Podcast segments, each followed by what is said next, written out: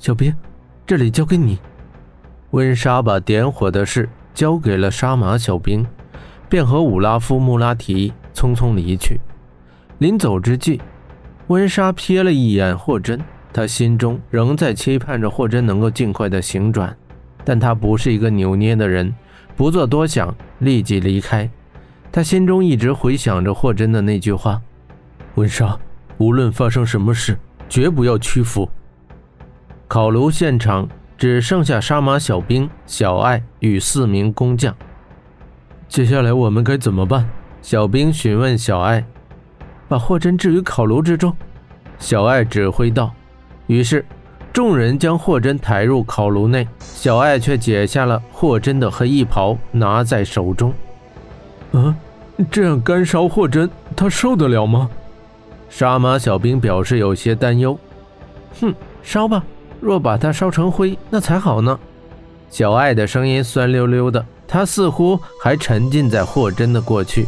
一想到云三娘，她全身便有一股的醋劲儿。小爱出神的想到：“哎，她若真是一朵莲花，那便好了。我将她种在水池之中，她也不会乱跑，可以天天陪着我了。”一旁的小兵则听的是摸不着头脑。小爱忽然转个身，拍拍小兵的肩膀，道。小兵哥，这里交给你了。嗯，这个时候艾小姐要去哪里呀？小兵疑惑道。小艾叹口气道：“哎，这个冤家，我还能到哪里去？当然是去炉中陪她了。”此话一出，小兵大惊：“什么？你也要进去？这很危险呀！想要救霍真，单单依靠火焰的温度是不够的，还需要一个人用自己的身体温暖她。”方能唤醒他体内沉睡的火莲，小艾解释道：“那我也去，我不怕死。”小兵自告奋勇。阴阳相合，蜜火方生，这个人必须是个女人。小艾又道：“小兵只得作罢。”别担心，我有黑衣袍，它可以避火的。小艾嘴上这么说着，心中却在打鼓。黑衣袍虽是巨婴所化，但他与霍真的精神相通。是由霍真的精神力所控制。如今霍真昏厥不醒，性命堪忧。黑衣袍究竟还有多少神力，他也无法确定。小艾与杀马小兵约定，只要他用石块在炉壁上敲打三声，小兵就继续加火。小艾说完，披上黑衣袍，钻入烤炉之中。巨大的烤炉可以同时烤一千张饼。小艾一进入它的内部，便感觉如同进入了一间圆形的小屋一般，只不过四壁都是铁铸的。霍真被放置于烤炉的正中间，他依旧昏迷不醒，面上黑气浓郁。鬼手之毒果然厉害非常。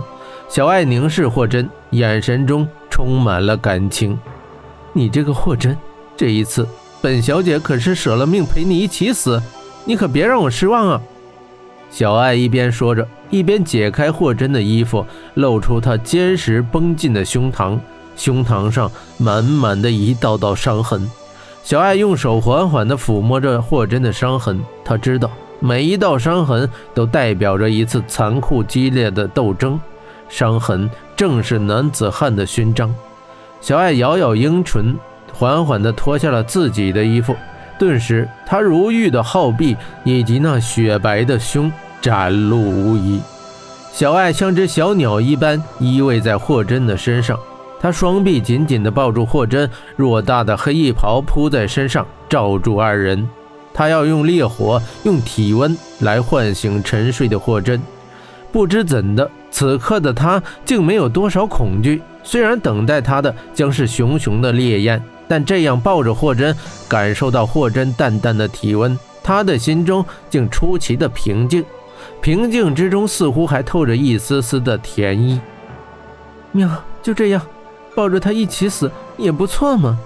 他也不知自己为何有这种傻傻的想法。小爱一咬牙，敲了敲炉壁三声，这是点火的信号。炉外的小兵和工匠立刻把火升起。八个烧火口同时点火，熊熊烈焰炽然，炉内温度即刻开始升高。炉内四壁被烧得通红，到处都是灼热的蒸汽。黑衣袍覆盖下的小艾勉强可以承受。他又敲了敲炉壁三声，加火，炉温继续升高。霍真却仍未醒，小爱再敲，火再加，炉内已是灼热难当，热浪滚滚。但霍真丝毫没有要恢复的迹象，他脸上的黑气仍丝毫未退。小爱的身子紧贴着霍真的身体，她把头枕在霍真的胸膛上，痴痴的道：“霍真，你为什么还不醒来？你知道吗？本小姐原打算跟你分道扬镳，永不相见的。”